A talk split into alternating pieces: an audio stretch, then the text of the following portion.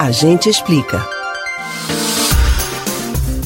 Não é piada, não é comentário inofensivo e definitivamente não tem graça nenhuma.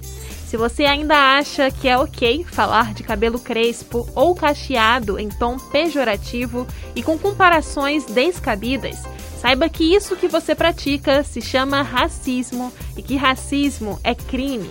Você pode até achar que não é nada demais, mas para quem passa uma vida sofrendo, ouvindo comentários preconceituosos disfarçados de opinião, dói.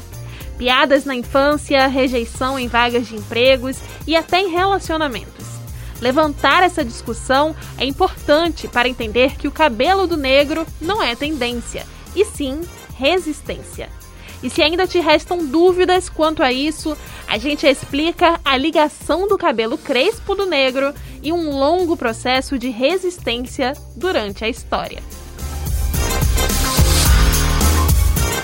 Você já parou para pensar por que algumas pessoas têm cabelos lisos e outras crespos?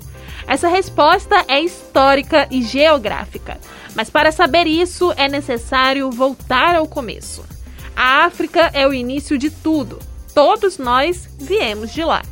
As primeiras pessoas da história da civilização tinham uma pele negra e o motivo era se adaptar ao sol quente e às altas temperaturas entre os trópicos. A mesma questão climática foi responsável pelos fios enrolados. Os africanos desenvolveram cabelos crespos durante o processo de evolução e hoje, muito tempo depois, os descendentes ainda carregam essas características. Mas e as pessoas mais claras e brancas? Então, alguns humanos migraram da África para a Europa e esses foram ficando mais claros porque já não existia a necessidade de proteção aos raios solares. A junção de todas essas pessoas, um processo bastante conhecido aqui no Brasil, ficou conhecido como miscigenação. Mas já já a gente volta a esse assunto.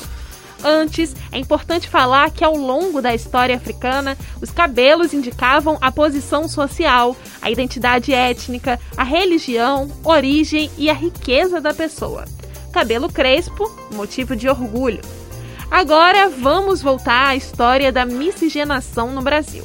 Assunto esse que renderia um agente explica próprio e que sempre merece ser revisitado é que por aqui muita gente se orgulha de não ser racista por viver em uma família diversa, ter amigos negros, namorado ou namorada negra. Mas a história da miscigenação no Brasil não é nada bonita e traz consequências severas até hoje, como é o caso do preconceito com o cabelo de pessoas negras. E não é só o cabelo, não. Várias coisas associadas aos negros foram e ainda são marginalizadas hoje.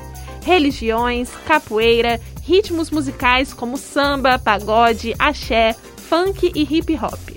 Por isso, repense os seus preconceitos e respeite o próximo.